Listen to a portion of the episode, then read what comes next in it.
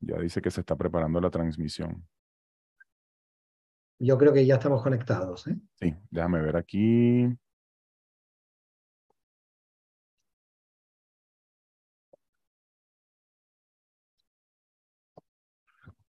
Aquí ya estamos en vivo de nuevo. Yo ya, bueno, me mi, cuenta. Mi, querido público, de verdad disculpen, este, tuve un pequeño error aquí en la, en la computadora, cositas que, pasan. Lo que pasa es que Abad quiso demostrar la destrucción de mi identidad. Abad dijo, lo voy a sacar y vamos a ver cómo se siente con su identidad destruida.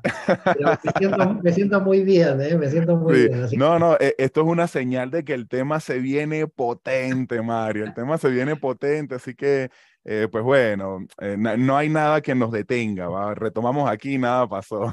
no, yo lo que venía comentándote, comentando a todos los presentes, los que nos están oyendo, es que indudablemente si una identidad nace en un momento determinado de la historia, es una identidad que siempre está en movimiento, que siempre está creciendo, que siempre se está modificando. Mira, si tú vas a cualquier identidad, vamos por ejemplo al, em, no sé, al servicio de Shabbat de la tradición judía, y tú comienzas a mirar lo que se lee, comienzas a ver lo que se lee, empieza con el lejado di, ¿ok? Esa es la gran canción mística con la que comienza el servicio del servicio del Shabbat. El Ejado Di es una construcción, una poesía del siglo XVI.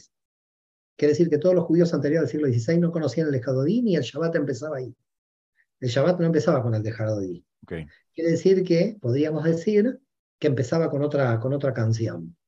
Si vas más profundamente al devocional, te vas a encontrar que la mitad del devocional del Shabbat son poesías hebraico-españolas del siglo XI del siglo XII, de Yehuda Leví, etc. Te quedas con los salmos. Claro. Te quedas con los salmos, con el 92, con el 91. Entonces, ¿a qué vamos? ¿Cuál es el punto a donde yo quiero llegar con respecto al tema de la identidad? El punto a que quiero llegar es, las identidades son dinámicas. Esto quiere decir que van cambiando van cambiando porque la sociedad va cambiando, porque la cultura va cambiando y porque todo va cambiando. Las sociedades no son iguales. Hay que mirar las películas que aparecen en diversos medios y uno se da cuenta cómo vivían las sociedades en diferentes momentos. Entonces, hay una ilusión de toda ortodoxia religiosa, sea judía, islámica, cristiana o de la ortodoxia que sea, que es la ilusión de que no cambia nada. Y es una mentira absoluta esa. No es que no cambia nada, sí que cambia. En todo momento está cambiando. En todo momento estamos cambiando. Entonces están los conservadores, ¿no? que por ejemplo en la iglesia dice el celibato es inmutable, nunca hay que cambiar el celibato. Pero sí, señores, y todos los apóstoles estaban casados. Quiere decir que indudablemente el celibato nació en el siglo XI, recién en un concilio, el concilio de Roma. Es decir, si tú analizas nuestras identidades, Nuestras identidades son construcciones históricas. Nadie puede decir que es ortodoxo. ¿Por qué nadie puede decir que es ortodoxo? Porque lo que mantiene de manera conservadora es un momento histórico de la identidad. Es decir, si alguien me dice que tiene, es ortodoxo porque tiene sombrero negro, eso es una mentira. Esa persona no es ortodoxa, es un ortodoxo de la reforma del siglo XVI. Es un reformista esa persona. Es decir, no es un ortodoxo, porque ortodoxo es una persona que se vestía en la España medieval como cualquiera persona. Entonces, una persona en la España medieval, un judío de la España medieval, de Gerona o de Toledo, se vestía como la persona del siglo XVI o del siglo XV, ¿no? Después, antes de la expulsión. Entonces, que alguien nos diga en nuestras religiones, sea la religión que sea, no me importa cuál, el Islam, el cristianismo, cualquier religión, que alguien es ortodoxo porque lo que hace es cumplir el origen de la religión, eso es mentira, porque lo que están cumpliendo es un momento de corte de la historia donde esa identidad nació. A ver si queda claro. Es decir, a la gente hay que, eh, que, la gente eh, pueda comprender esto, ¿no? Por ejemplo, en la Iglesia Católica hay gente que dice, el, eh, Monseñor Lefebvre, en un momento que se dividió de la Iglesia Católica. Monseñor Lefebvre dijo, nosotros somos más ortodoxos que la Iglesia Católica, nosotros vamos a mantener el latín. Mentira, porque el latín es un cambio, una reforma del cristianismo, porque el cristianismo anterior era griego. Con lo cual, si el señor Lefebvre dice, yo quiero ir a la ortodoxia del latín, en realidad él quiere ir a la reforma del latín porque la ortodoxia es griega. Y después vas a la ortodoxia griega. Y si vas a los ortodoxos griegos y dicen, nosotros somos los verdaderos ortodoxos, no los que siguen el latín tampoco, porque el primer movimiento judío de Galilea del siglo I hablaba en arameo y sabía hebreo. Entonces, estos son los ortodoxos. Entonces, ¿a dónde vamos con estas análisis? Y por ese motivo yo creo que hay que comprender muy bien la historia. Hay que entender que nuestras identidades son dinámicas, que nuestras identidades van cambiando, que las ideas de nuestras eh, identidades religiosas siempre tienden a algún cambio, porque estamos cambiando en todo momento. Quiere decir que el concepto de ortodoxia es una ilusión óptica, es un concepto falso. Ese concepto no existe. Cualquier ortodoxia en realidad es una reforma, está basado en una reforma. A ver, yo quiero ser ortodoxo y quiero hacer los sacrificios en el templo de Jerusalén. ¿Dónde está el templo de Jerusalén? No puedo. No puedo porque se destruyó el templo de Jerusalén. Entonces, ¿qué pasó en el año 80? ¿Qué pasó? Yohanan Ben Sakai dijo en el concilio de Yavne que a partir de ahí los sacrificios iban a ser reemplazados por el arrepentimiento, las buenas obras y el estudio. Ahora yo quiero ser ortodoxo y quiero hacer un sacrificio. No puedo porque no hay templo. Entonces, ¿qué tipo de ortodoxo puedo ser? Porque ya no hay templo. Y yo no puedo cumplir con los sacrificios del templo. Con lo cual, si no puedo cumplir con los sacrificios del templo, esa identidad ha cambiado. Maimónides dice claramente de que aquellos que pretenden que vuelva el templo de Jerusalén con los sacrificios es una involución en términos religiosos. Lo que habría que hacer es una universidad donde se puedan estudiar los sacrificios, pero no volver a matar animales. Entonces, a ver si queda claro el concepto de lo que es identidad cerrada e identidad dinámica. Una identidad cerrada cree que porque tiene sombrero es ortodoxo. No es ortodoxo. Es una persona que reformó el judaísmo en el siglo XVII. Una persona dice, soy ortodoxo porque eh, leo en latín en la Iglesia Católica. No es ortodoxo. Es una persona que sigue la reforma del, del griego al latín. Entonces, ¿la gente quiere la verdad o la gente quiere el engaño? No, no, la gente quiere la verdad. Entonces, si la gente quiere la verdad, y entre la gente soy yo la gente y tú la gente, y que queremos la verdad, entonces entendamos que nuestras identidades son dinámicas que en todo momento se están cambiando, que en todo momento se están reformando y que a mí nadie de afuera me va a decir que él es el verdadero ortodoxo frente a mí, porque él, yo sé que nació de una reforma. A partir de aquí, el diálogo. ¿Cómo lo ves, Abad? Wow, no, no, viniste con todo, Mario. No, aquí, aquí dejé la puerta abierta por si me toca salir corriendo, no, no, poderoso, poderoso, hermano, no, wow, wow. Mira, aquí se presenta un problema, Mario, porque es lo que tú estás diciendo. La gente se aferra a una identidad, pero ¿hasta qué punto eso es saludable? Porque por esa identidad se ha derramado demasiada sangre, independientemente de donde nos querramos ubicar en la historia de la humanidad. Sea, yo pudiera decirte los nazis con los judíos. O sea, es un asunto de identidad. Ellos querían defender una identidad y vamos a ver toda esta locura, esta masacre y todo este derramamiento de sangre. Pero no, para no inclinar la balanza tanto hacia allá, yo pudiera decirte, Mario, los judíos con los palestinos, por ejemplo. Entonces, eh, ¿cuándo se convierte en un problema esta identidad? Porque al paso de la historia como que no se ha podido controlar el aferramiento, o sea, no se ha podido tener control sobre esta identidad al punto tal de que suceden todas estas catástrofes y todas estas cosas. O sea, ¿cómo haríamos en ese caso? ¿Dónde radica el, problema ahí, Mario? el, problema aquí, el problema está, en primer lugar, de que tenemos que partir de una base. Se puede hablar de identidades nacionales, si quieres, acá quizás estamos hablando más de identidades de tipo religioso, pero de todas maneras igual están dentro del concepto de identidad. A mí lo que me gustaría es eh, que se comprenda algo, si estamos en el terreno de la identidad religiosa. Después pasamos, si quieres, a la identidad de tipo nacional. En el caso judío se mezclan, en el caso judío se mezcla la identidad religiosa y la nacional, y entonces el tema se complica un poco más. Pero vamos a la identidad religiosa. Si toda religión entiende que todos los seres humanos somos imagen y semejanza de Dios, ninguna identidad religiosa se puede sentir superior a otra. El problema de muchos religiosos es que creen tener la verdad absoluta en su religión. Creen que su identidad es una identidad que es el único camino para llegar a la divinidad. Por lo tanto, el problema no son las identidades, sino cuando una identidad se cree superior. Entonces, No es el problema de tener identidades diferentes. Alguien puede ser cristiano, alguien puede ser judío, alguien puede ser islámico, todos podemos ser, cada uno que elija lo que quiera. El problema es cuando esa persona dice que el Corán anula al Nuevo Testamento y al Antiguo y es la única verdad revelada. O que el Antiguo es la única verdad revelada o que el Nuevo es la única verdad revelada. Cuando decimos única, lo que estamos haciendo es monopolizar a Dios dentro de una religión y por lo tanto vamos contra el amor al prójimo. Entonces, aquí lo que se juega en el fondo es el amor o la superioridad. Si tú te sientes superior en tu identidad, se terminó el amor. No hay amor. Porque nosotros todos somos imagen y semejanza de la divinidad. Y si nosotros vamos a amar al prójimo, entonces nuestra identidad no se puede sentir superior. Si alguien en alguna identidad se siente superior, entonces el problema no es, no es la identidad, Abad. El problema es si alguien en esa identidad cree que tiene una verdad superior al resto de las identidades. Este es el problema. Porque si se cree que su identidad es superior al resto de las identidades, entonces estamos ante un problema.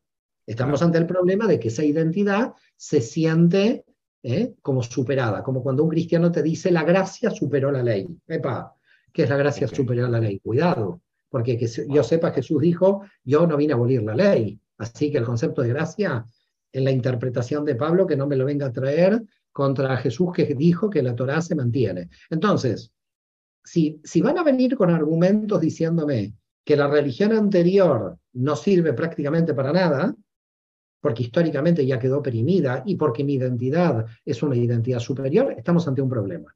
Lo mismo pasa indudablemente con los nacionalismos exacerbados. Los nacionalismos exacerbados terminan creyendo de que pueden tener un derecho divino y una nacionalidad que sea superior a la otra.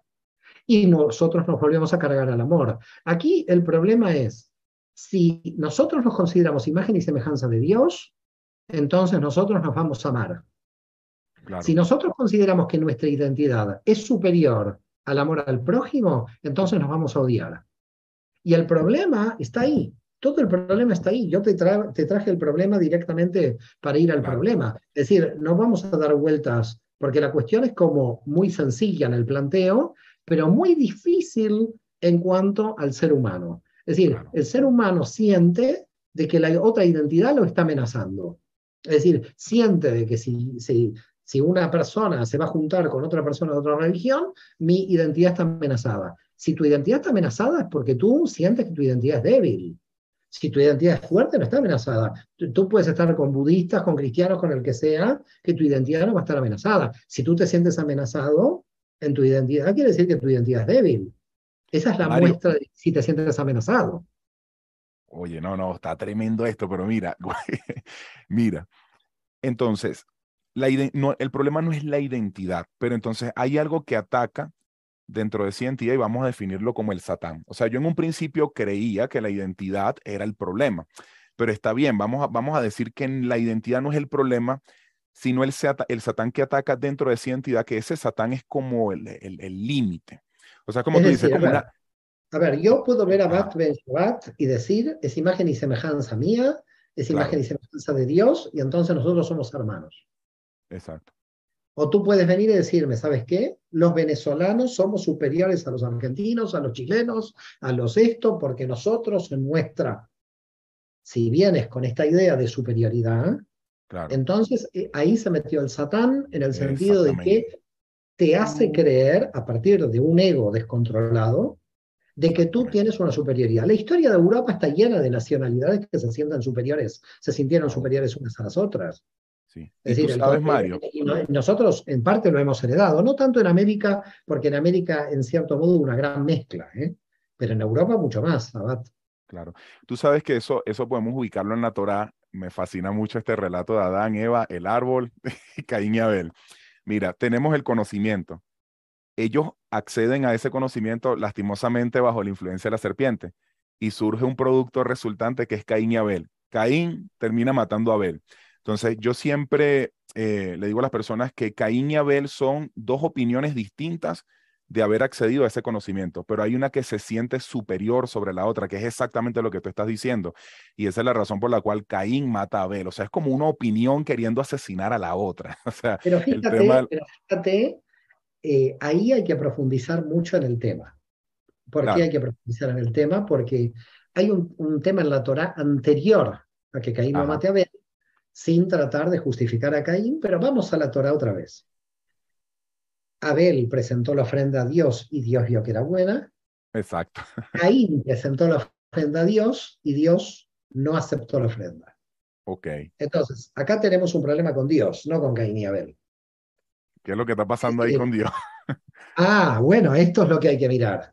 Ok. Es decir, Abel aparentemente tenía un, como un lugar de privilegio frente a la divinidad porque tiene como una conexión mejor con la divinidad. Y Caín no estableció ese contacto con la divinidad.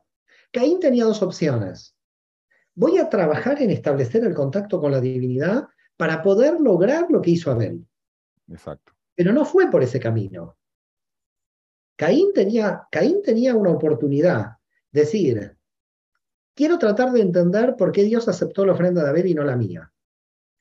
Porque tiene que haber algo ahí que a mí me va a hacer desarrollar. Pero Caín no tomó ese camino, dijo, yo voy a destruirlo, Abel. No voy a pensar por qué mi ofrenda tiene un problema. Entonces apareció la ira, la envidia, el odio y la muerte. Es decir, Dios marcó una diferencia. Dijo, Abel eh, es el que tiene conexión conmigo y Caín es una persona que todavía le falta tener una conexión conmigo. Eso le está diciendo Dios. ¿no? Dios le está diciendo a Caín, espero que puedas progresar en tu estado de conciencia. Claro. Nada más. No lo tienes que mirar a Abel. Abel está en su nivel de conciencia. Caín no pudo trabajarse a sí mismo en su nivel de conciencia para acceder a la relación con la divinidad. Caín lo mató a Abel porque creyendo que matándolo a Abel mataba la conexión con Dios de Abel también. Él no pensó en su conexión con la divinidad. Exactamente. Entonces, el problema que tiene Caín es el, el, inicio del problema de una identidad que quiere destruir a la otra identidad porque no puede soportar, porque está proyectando su frustración. Caín no mata a Abel porque proyecta la frustración que él tiene de no, no tener contacto con la divinidad. Entonces, toda superioridad denota inferioridad. Es decir, cualquier persona que tome como excusa la nacionalidad o la religión como sistema de superioridad es que es una persona que se siente inferior, que tiene un problema de baja autoestima. Caín tiene un problema de baja autoestima, porque si Caín hubiera tenido una buena autoestima, hubiera empezado a trabajar y preguntarle a Dios, a ver, ¿por qué no aceptaste mi ofrenda? Voy a trabajar para que me la puedas aceptar. Wow. Pero no, hizo eso Caín está en otro nivel esa explicación. Claro, claro. Y dijiste algo ahí que me hizo clic, es tremendo, que es el hecho de no soportar ver la forma de conexión que tiene Abel. Y, eso hoy día se constituye un problema en el, en, la, en el ámbito religioso, porque sí, sí, a, veces se genera esa envidia en el hecho de cómo cada quien conecta con, con Dios o con la superioridad. Pues. Bueno, entonces, fíjate, fíjate, eso tiene que, respetarse. Pues. Dígame, dígame. Pero fíjate que te interrumpa lo que pasa en el capítulo segundo de la carta a los romanos de Pablo, cuando él dice, y los gentiles tienen la Torah en el corazón. Exacto. Y lo que voy a hacer con los gentiles es traerlos a la alianza para que por la envidia Israel pueda progresar. Wow. Que se puedan dar cuenta de que ellos tienen que aumentar el nivel de conciencia, porque hay muchos gentiles que aumentan el nivel de conciencia porque tienen la Torah en su corazón. Entonces, eso, eso está totalmente relacionado con el problema de Caín y Abel. Lo que está diciendo Pablo ahí es, recuerden que ustedes tienen que, por emulación, subir el nivel de conciencia, como muchos gentiles sin Torah. Luego en el capítulo 11 se da cuenta de que muchos gentiles se sienten superiores frente a los judíos. Y les dijo, no te ensoberbezcas antes teme. Porque así como Dios puso a las ramas naturales, sacó a las ramas naturales, te puede sacar a ti, que eres rama silvestre. Es decir, en el capítulo segundo de Romanos dice, Ustedes tienen que emular los judíos a los gentiles que tienen la Torah en su corazón. En el capítulo 11, como los gentiles se hicieron soberbios, le dice, no se vuelvan soberbios, antes teman, porque en realidad, así como sacó a las ramas naturales, puede sacar a las ramas silvestres que fueron injertadas en el olivo. Es decir, lo que estaba tratando de hacer Pablo es que los gentiles no se sientan superior a los judíos, ni los judíos superior a los gentiles. Entonces, este es el problema de Romanos. El problema de Romanos es que las dos identidades no se sientan una superior a la otra y Pablo trata de navegar entre dos aguas para que nadie se sienta superior. Le dice al gentil, ojo, y le dice al judío, ojo, y le dice a todos, ojo, y por eso al final termina porque por la misericordia de Dios todos van a alcanzar la salvación. Es decir, los une a todos en el mismo. Entonces, ¿por qué qué les está diciendo? Por eso que está diciendo Pablo, no hay judío ni griego, esclavo ni libre, hombre y mujer. Sí, había hombre y mujer, hay esclavo y libre y hay judío y griego. Es decir, Pablo no está diciendo no hay judío y griego porque se va a difuminar la identidad judía y la identidad griega. Porque lo que él está viendo es que tiene que existir un amor superior a las identidades. Claro. A las identidades. Wow, sí, en, esencia, no, no, pero a Pablo le toca difícil. Yo, yo a veces me pongo a ver la labor de Pablo, yo la admiro muchísimo porque la cuestión es cómo, o sea, Pablo en sus cartas, por ejemplo, en este caso que estamos hablando aquí de los romanos, eh, eh, él está lidiando netamente con la serpiente, o sea, él pone un pesito en la balanza de este lado, pero la balanza se eleva mucho por acá, luego tiene que equilibrar aquí, o sea, como que él revela mucha luz, pero bueno, no, no, no siempre era comprendida en ese sentido. No, pero al ah, final, al final quedó claro de que a Pablo no le salió bien como Pablo pensaba, porque el cristianismo posterior dijo nosotros reemplazamos a Israel. y apareció la teología del reemplazo. La teología del reemplazo es a Dios no te comunicas directamente, sino a través de Jesús. Y ese fue el punto central, Evangelio de San Juan, etc. etcétera. Que eso marca eh, un, un, sistema, podríamos decir, de superioridad. Si ahora Israel está reemplazado por un nuevo Israel, el otro Israel no tiene nada que hacer aquí. y eso se llama superioridad religiosa. Por eso, toda identidad, eh, si es una identidad verdadera, tiene que primero poner el amor al prójimo sobre su identidad. Si no pone el amor al prójimo sobre su identidad, toda identidad puede terminar en autocreerse de, de manera egoica de que es una identidad superior. Y ahí entramos en el drama, porque entramos en Caín y Abel. Exactamente, no, no, esto está tremendo. Y, a, veces no, por ejemplo, en el caso de Pablo, yo, yo a veces considero que no, no es tanto que le haya salido mal, sino cómo se interpretó, cómo se interpretaron las cosas al paso del tiempo, porque me hace recordar mucho lo que decía Luria en el hecho de que Isaac Luria no escribía porque él decía como que, bueno, pero ¿cómo, cómo se va a asumir o cómo se va a interpretar todo esto más adelante? Y ahí es donde viene, ahí es donde radica el problema, porque si uno también se pone a analizar la, la, la, las diferentes religiones, las diferentes vertientes religiosas, Mario, hay un gran detalle, o sea, todas provienen como de una interpretación dada según una percepción. Entonces, cada quien busca generarle seguridad a eso y mira, yo, yo, a mí me ha pasado algo bastante curioso. Me ha tocado enfrentarme mucho al, o sea, cuando Dios te quiere llevar como a otro nivel, em, te, empieza a, te, pone a ti mismo a enfrentarte como a tus propios límites. Y cuando uno empieza a asumir esos, esos límites, te das cuenta que todos van en el orden de no querer abandonar lo que tanto seguridad te da. ¿Ves? Entonces me recuerdo que en una ocasión tú dijiste eso, pues que la gente, todo lo que es desconocido, eh, le, genera inseguridad. Entonces, las creencias tienen, tienden a fortalecerse justamente por eso, para no verse debilitada como frente a las opiniones. Pero bueno, todo se torna un juego macabro, diría yo. Entonces, yo creo que lo más importante siempre es eso. Pues. ¿Ah? En realidad es un juego divino, no es un juego macabro. Sí, el juego, ¿viste? Hay que este verle la divinidad. Por eso, el juego este lo creó Dios. Si lo ves macabro, estamos ante un problema. Claro, claro es un juego divino, en el sentido de que hay que mover las piezas bien y hay que tener mucho cuidado y ser muy sutil en el movimiento de piezas. Eh, volvemos a entrar en la cuestión del ego y en la cuestión de la superioridad y en cómo seres desequilibrados, seres humanos desequilibrados, como somos todos nosotros, utilizamos la nacionalidad o religión por nuestros temores, como tú bien dices, para un cli, para un recipiente que no quiere crecer. Es decir, eh, nuestra identidad está más segura donde está.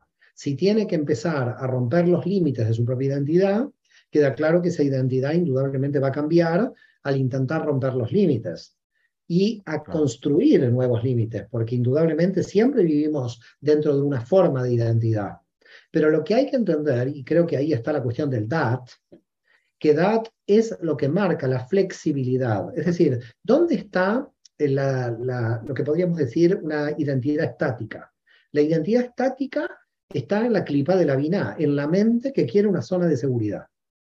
Y esa mente no ve el amor al prójimo, el amor al prójimo viene de la sabiduría, viene de la jojma. Claro. Si tú pones al amor al prójimo, entonces ¿dónde hay amor? Hay amor cuando Vina y Jojma se van a unir. Quiere decir que date el conocimiento es como el primer resultado del primer amorío, simbólico de Jojma y de Vina. Es decir, lo femenino y lo masculino van a dar lugar a la conciencia. ¿Cuándo vamos a tener conciencia? Cuando nosotros entendemos que el amor y que nuestra identidad es un envase para el amor. Nuestra identidad es un envase para el amor. Es decir, no es, es decir, la función de la botella no es decir qué importante soy como botella. La función de la botella es tener el agua y sostenerla. Las religiones son diferentes botellas, que cada una tiene su tipo de agua, para llamarlo de alguna manera, su tipo de líquido. ¿Estamos de acuerdo? Pero lo más importante es el líquido que llena todas estas botellas. Como botellas son todas diferentes, pero la función de toda botella es servir agua al prójimo. El problema está, ¿qué hacemos con la identidad? Mira, cuando yo entré en la Kabbalah hace muchos años, yo dije, mi identidad tiene que estar al servicio del amor al prójimo. Es decir, mi identidad tiene que estar al servicio del crecimiento universal, claro. al crecimiento del alma. ¿Y qué encontré en la Kabbalah? el análisis del alma humana. No encontré el análisis del alma judía. Encontré el análisis del alma humana, porque Gesed es una dimensión que tienen los chinos, los japoneses y hoy todos. Es decir, ¿qué encontramos en la mística hebrea? ¿Qué encontramos en la Kabbalah? En la Kabbalah encontramos el mensaje universal de la identidad judía. Claro. Entonces, ¿qué es la mística? La mística es el mensaje universal de cada religión. ¿Qué es el sufismo? El mensaje universal de la tradición islámica. Pero lo que tenemos que buscar es el mensaje universal. Ahora, yo me quedo en la identidad judía y empiezo a estudiarla para empezar a poner cercos, para diferenciarme con el otro, para que una persona no judía no me sirva vino porque es no judía. Entonces, ¿qué estoy haciendo? ¿A, dónde me está llevando este tipo de, este tipo de pensamiento? ¿A, dónde me está llevando? Me acuerdo del concilio, no me acuerdo si era el concilio de Elvira, eh, de fines del siglo IV, cuando la Iglesia Católica dijo que un cristiano tiene prohibido sentarse a la mesa con un judío. Exacto. Eso lo dijo el concilio de Elvira del 300 y pico. ¿Estamos de acuerdo? Entonces, ¿qué es, ¿qué es, este tipo de identidad? ¿Qué es este tipo de identidad en el concilio de Elvira del siglo IV que no le permitían a los cristianos sentarse con un judío? Con lo cual, el caso es muy curioso. Todos los cristianos del siglo IV no se hubieran podido sentar con Jesús y los apóstoles. Por eso. lo, cual, es el sinsentido, es el sinsentido absoluto. Claro. No, y, y, sabes también que, Mario, es que te estás hablando y wow, se me, se me alumbran tantos escenarios en, en, la Biblia. Fíjate que pues, desde, ese, desde, desde, esto que estamos hablando, hay, hay muchas historias en la Biblia que, que, en realidad siempre nos están repitiendo un mismo mensaje y, y, y es exactamente esto que estamos hablando, porque se me viene a la mente mucho el tema de, de Abraham cuando tiene este encuentro con Melquisedec y él viene de, de, librar esta batalla con los reyes y se habla de Melquisedec eh, como que no tiene una, una línea genealógica, creo que así se dice. Entonces, Melquisedec como que representa la eternidad y es, es como Abraham encontrándose con, con esa identidad universal, entonces, o sea, podemos verlo este, en este sentido porque hay muchos escritos que nos hablan de que Zen, eh, de que era el hijo de Zen. O sea, está representando como el, sobreser del alma, pues. Eh, y, y, me encanta mucho porque yo lo veo de esa forma en el sentido de que tenemos que trabajar e-, ese 10%, que es lo que estamos viendo en ese escenario. Abraham entregando ese diezmo a Melquisedec es entregando esa subjetividad, como utilizo esta palabra tuya, de, del, del 10% que nos genera esta identidad para pasar a esa identidad este, universal. Entonces, y, y si nos vamos a lo largo de muchísimas historias, siempre nos, no, creo que nos está repitiendo ese mismo mensaje. Ahora, Mario, mira, hay algo bastante curioso. Mira, independientemente de la religión que sea, la creencia, vamos a ver siempre profetas, profecías. Yo veo que la gran, gran, gran mayoría de las religiones y, libros proféticos nos hablan siempre de caos, mucho caos que se va a vivir antes de la redención. O sea, redención entendiéndose el ejad. Entonces yo a veces digo como que es necesario tanto sufrimiento para que el hombre pueda entender este asunto de dejar a un lado las diferencias, porque yo digo, si tenemos a judíos y tenemos a musulmanes en un lado y, se odian, tiene que suceder un caos en ese lugar que los una como, como, como en una misma esencia, porque yo digo, porque todos los libros nos hablan de, de desastres, caos y más y más desastre antes de la venida del Mashiach, que yo entiendo la venida del Mashiach como que ya nos liberamos de, toda, de, todas estas diferencias. Entonces, como que es necesario, porque pienso en el COVID, pienso en el COVID, Mario. Sí, pero en el principio yo creo que no hay que generalizar. Mira, mi familia desde 1492, que fue expulsada de España y después vino el problema de la Inquisición, gracias a los reyes católicos, mi familia hasta 1950, desde 1492 vivió en Turquía, en el Imperio Otomano, que era musulmán, y grandes comunidades judías vivieron en el norte de África, en Marruecos y en muchísimos sitios. Okay. Así que lo que no hay que hacer es entender que el problema político que tiene Israel con el pueblo palestino en este momento sea de que aquí hay un problema religioso entre musulmanes y judíos que nunca lo hubo. Exacto. En realidad hubo algunos problemas entre tribus judías con Mahoma, que también fue un problema político. Desde el punto de vista religioso, siglos y siglos los judíos vivimos muy bien en los países musulmanes. Esto hay que decirlo, porque si no la gente va a creer de que el conflicto entre judíos y musulmanes es eh, conflicto hace siglos y es mentira. Es mentira porque no es así. Hay un montón de miles de musulmanes que si vas a Marruecos recuerdan a la comunidad judía de Marruecos, muchísimos judíos de Marruecos que vuelven a Marruecos a visitar, judíos de Israel que eran de Túnez que van a visitar a Túnez, yo voy a visitar a Turquía, mi padre nació en Esmirna, en Turquía, siglos que en el mundo musulmán los judíos vivimos muy bien y tuvimos excelentes relaciones, a pesar de siempre algún tipo de, problema puntual. Te diría que donde más sufrimos los judíos fue en el mundo cristiano. Claro. Si nosotros tenemos que hacer una comparativa, lo que hizo el mundo cristiano con los judíos fue terrible. Las cruzadas, la Inquisición. Los judíos no sufrimos en el mundo musulmán. Fue en el mundo cristiano donde nos persiguieron por haber matado a Jesús. La Shoah no se hizo en los países musulmanes, la Shoah se hizo en el centro de Europa católica, en, el centro de la Europa cristiana, con casi todos los nazis bautizados por la iglesia. Entonces hay que tener mucho cuidado con esto, porque cada cambio geopolítico da lugar a un análisis diferente de la realidad. Ahora, porque muchos cristianos están volviendo a sus raíces judías, lo estamos viendo diferente. Claro. Pero hace 100 años, a, Bat, la situación era que el antijudaísmo de los países cristianos era brutal, que hasta el Concilio Vaticano II, en el mundo católico, decían todavía, oraban por los pérfidos judíos. Claro, después del Concilio Vaticano II, parece que cristianos y judíos somos hermanos de hace dos mil años. No, no. Aquí hubo 16 siglos de inquisición, de cruzadas, que nos mataron a los judíos en toda la Europa cristiana. Y esto hay que decirlo claramente. Y en los países musulmanes no teníamos problemas no tenían problemas religiosos. Así que decir hoy que los musulmanes y todos los judíos nos odiamos todos, eso es falso.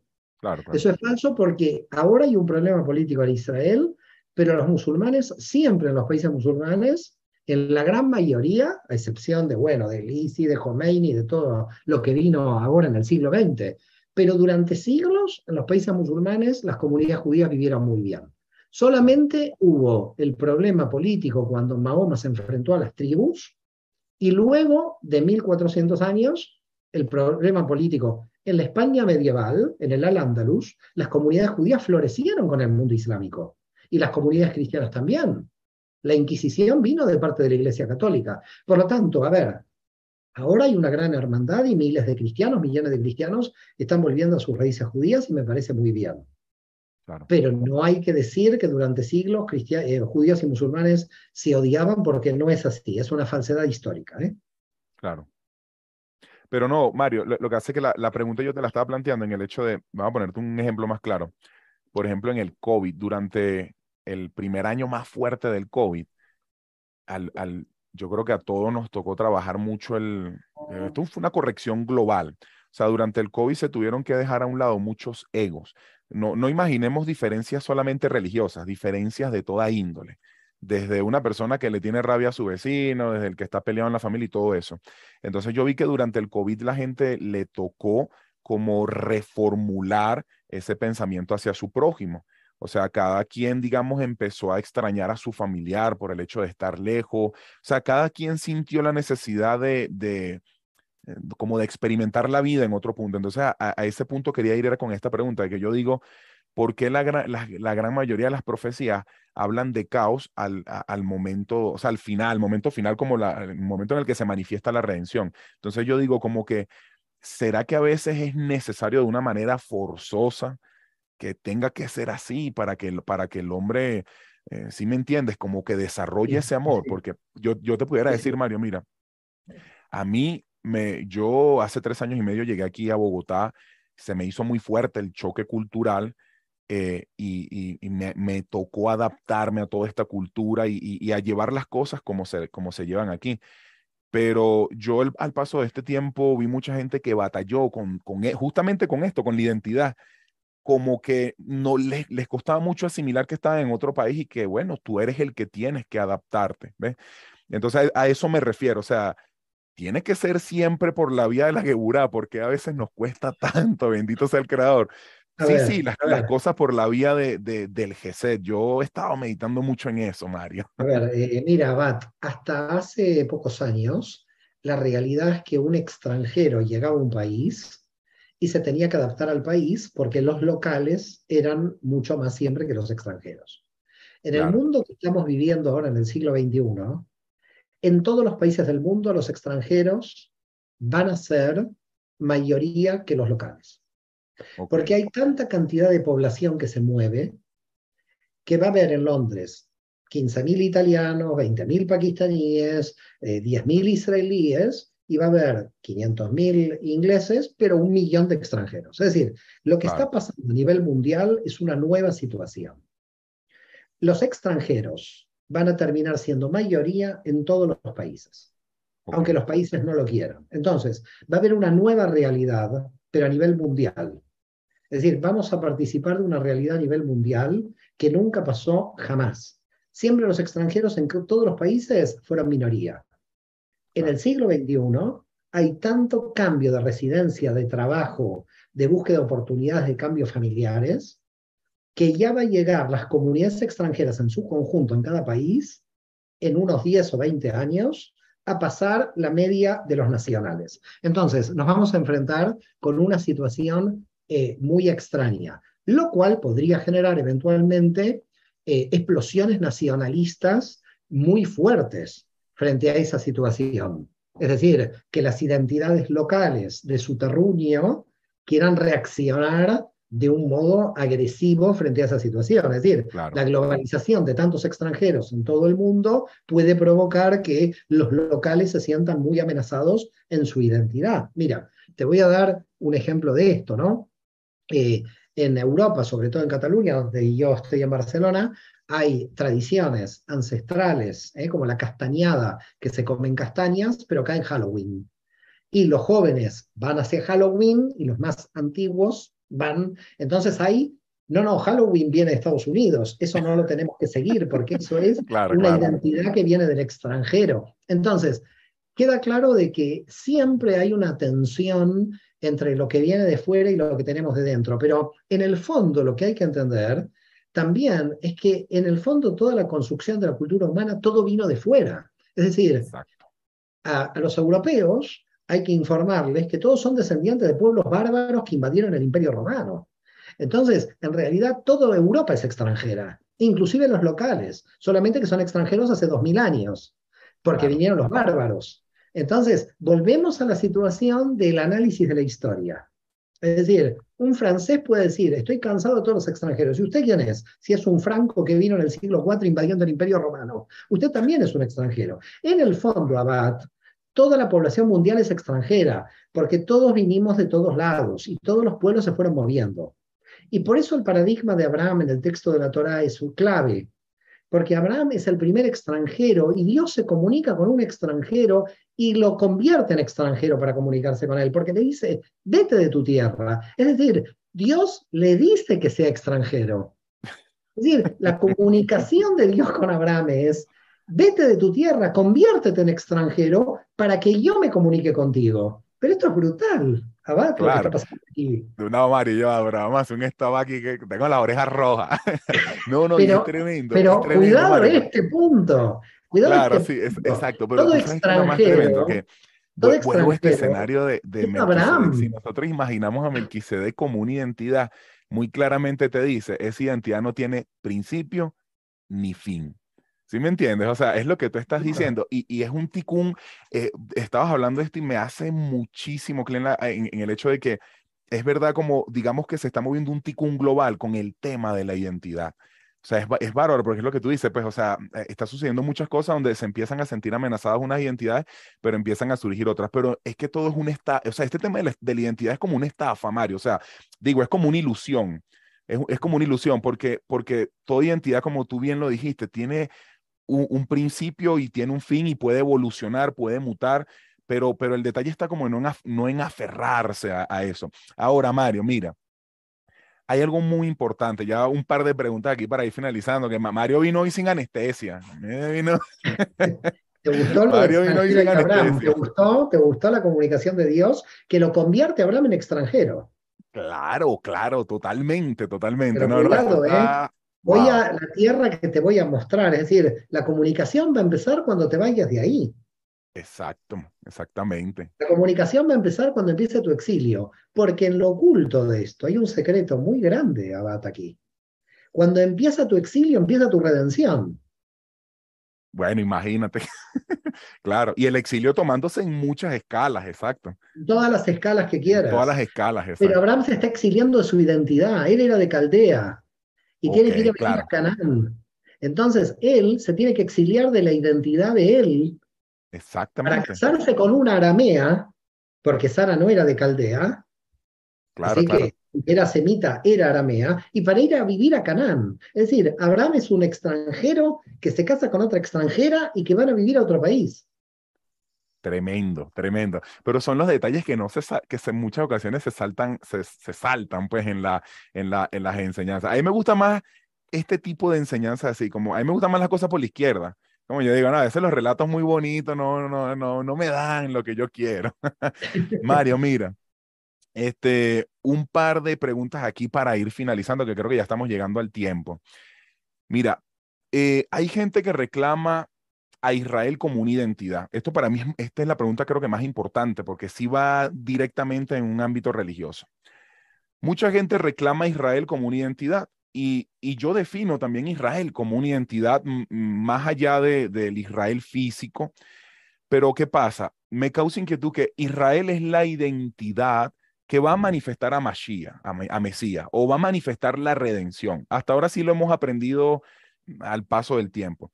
Pero mi pregunta es, ¿se puede ser Israel verdaderamente odiando al prójimo? Es, obvio que no, ya, ya tú explicaste eso. Pero ¿qué es exactamente entonces esto que se cree hoy día como Israel? O sea, a nivel de esto es como una ilusión, porque verdaderamente, exacto, todo radica en el amor al prójimo. Y no... A ver, Israel implica la conexión directa con la divinidad. Una persona que está en Groenlandia eh, una persona que es atea en Groenlandia y establece relación con la divinidad, esa persona espiritualmente es Israel. Es decir, Israel es contacto directo con la divinidad y por lo tanto, si tienes ese contacto, tienes. Hay sí, durante la historia, una identidad nacional de la que yo provengo, que es el pueblo de Israel, que ha tenido toda una historia, etcétera, etcétera. Y esta identidad tiene que estar al servicio, como dice la Torah, de Oragoim, luz para otras naciones. Okay. Pero si cumple otra función que no sea luz para otras naciones, entonces no está cumpliendo su función. Porque la función de toda identidad tiene que ser luz para las otras identidades. No es solamente que la función de Israel es luz para las naciones, es la función de Rusia, de Ucrania. Si entran en guerra, no son nada de luz para las naciones. Lo que están haciendo es ser tinieblas para las naciones. Entonces, las identidades, vuelvo a reiterarte, Abad, que aquí está el punto. Yo puedo tomar mi identidad para encerrarme en un gueto y no ver a nadie ¿eh? y decir todos los que están afuera son bárbaros, como hacían los romanos. Claro. Que los romanos decían somos los romanos, los demás son bárbaros. O puedo tomar la identidad para ver en el otro amor al prójimo. Y puedo ver en el otro una imagen y semejanza de Dios. Claro. Si yo, no, si yo tomo la identidad, entonces, la identidad al final es un instrumento. Mira, Abad, yo puedo tomar el vaso para beber agua o puedo tomar el vaso para tirárselo en la cabeza a alguien. A mí el vaso lo hicieron para que yo beba agua, no para tirárselo en la cabeza a alguien. El vaso es como mi identidad. Si yo tomo la identidad para beber el agua que Dios me da, estoy utilizando mi identidad bien. Claro. Pero si yo tomo mi identidad para tirarle el vaso a alguien, para enrostrarle que mi identidad es superior, entonces estoy utilizando el vaso mal. La identidad no es negativa, la identidad es positiva. Cada uno tiene que vivir feliz su identidad, pero tiene que entender cuál es la función de su identidad. La función de su identidad tiene que ser el amor al prójimo y poder conectar con las diferencias del otro en las diferencias superficiales. Abad. El alma humana no dice Gesed de China, Gesed de Colombia y Geburá de Israel. No, no. Gesed es de todas las almas, Geburá es de todas las almas. Entonces, el mensaje espiritual es universal. Y las identidades tienen que ser envases para llevar ese mensaje universal. Si nosotros no llevamos ese mensaje universal, que es el amor al prójimo, y utilizamos las identidades para enfrentarnos con otras identidades, entonces estamos ante un problema. Claro. Porque no estamos viendo al prójimo como mi prójimo. Este es un, este es un problema. Sea la identidad que sea. Ahí ya no me voy a poner a pensar ejemplos porque hay miles de claro, ejemplos. Claro, claro, sí, sí. Es decir, hay miles de ejemplos de. es, prácticamente. Eso que dijiste, incluso se me viene a la mente, Mario, eh, cuando el Cohen tenía que encender la menorá, eh, eh, el Zohar describe que la iluminación de esa menorá tenía que ser hacia el centro. Entonces, lo que te está queriendo decir, digamos en un sentido metafórico, es que la luz debe utilizarse para alumbrar en la unidad. Pues. O sea, el pilar central siempre... Pero Abad, vamos a más todavía. Vamos a la salida del pueblo de Israel de Egipto. ¿Qué dice el Talmud? Que el pueblo de Israel no salió solo con la masa mezclada. ¿Qué dice la tradición? Que la masa mezclada era mucho más que el pueblo de Israel. ¿Qué hizo Moisés cuando se paró ahí frente al Mar Rojo? ¿Usted es Israel? ¿Usted es masa mezclada? ¿Lo fue dividiendo? No, Él mismo ofrece su vida, Mario. Él, mismo ofrece su vida por este pueblo, o sea, por esa gente. Pero, la pregunta es, la masa mezclada no era parte del pueblo de Israel. Moisés tenía que decir, no, yo salvo al pueblo de Israel, no a la masa mezclada. La masa mezclada eran todos aquellos esclavos que no eran parte de Israel. Lo que esto no sabe la gente es que miles de esclavos salieron con Moisés que no eran del pueblo de Israel. Claro. Y eso en el Talmud pasa mezclada. Si Moisés, que va a ser el que va a recibir la Torá, recibe a la masa mezclada, que según la tradición era más, es porque estaba utilizando la identidad al servicio de la libertad y del amor al prójimo. Muchísimas gracias por todo. Un placer. No, no, tremendo, tremendo. No, y, y wow, Juan Mario, provoca hablar contigo muchísimo. Mira, perdón, el tiempo a veces no. Mira, no, este, no, no, muy, muy, muy bonita esa reflexión, porque sí, o sea, pero es que ese es el detalle, que, que se saltan todos estos pequeños detalles de la Torah. Y, y, a mí me gusta mucho el hecho de que Moisés prácticamente pone su vida por garantía de la integridad de este pueblo, a pesar de sus transgresiones. Y también yo creo que muchos problemas han surgido, Mario, de la literalidad de las escrituras, porque, por ejemplo, ya cuando uno se va al, so, eh, al Sod, o sea, al Zohar, cuando uno se va a los escritos de Isaac Luria, por ejemplo, Luria nos dice, en realidad esa multitud mixta eh, son parte del alma de Moisés y es la parte que hay que rectificar. deja, deja el Sod, ve, al Peshat. Exacto. Vamos al Peshat, vamos al Peshat, vamos a lo literal. A veces nos excusamos mucho en el Sod, ¿verdad, Mario? No, pero por eso, pero vamos ahora al Peshat. Vamos, dejemos el Sod de lado y vamos a lo literal del texto bíblico. Moisés, ¿elige una israelí, una israelita o elige una madianita? Madianita, exacto. ¿Quién era la esposa de Moisés? ¿Era israelita? No, no, era madianita, era. ¿Qué quiere decir? Que no pertenecía al pueblo de Israel. Exactamente. Moisés no elige a una mujer del pueblo de Israel porque entiende que su identidad es un envase al servicio de Dios. No la discrimina por madianita, se casa con una extranjera. Gracias por todo, Abad, un placer. bueno, este, mi gente, se acabó, se acabó todo por ahora. Será en una próxima ocasión. Este, bueno, súper, súper agradecido de que hayan estado aquí en esta transmisión. Gracias a ti, Mario, que siempre estás ahí, bueno, presente para apoyar, siempre aprendiendo de ti, yo gozándome mucho de todas tus enseñanzas. Y bueno, Mario, iremos continuando. Al paso del tiempo, Dios nos, nos irá poniendo más encuentros y ahí iremos, pues. Dale, Mario, cuídate, shalom. Un placer, un placer muy grande. Shabbat shalom, Shabbat shalom a todos.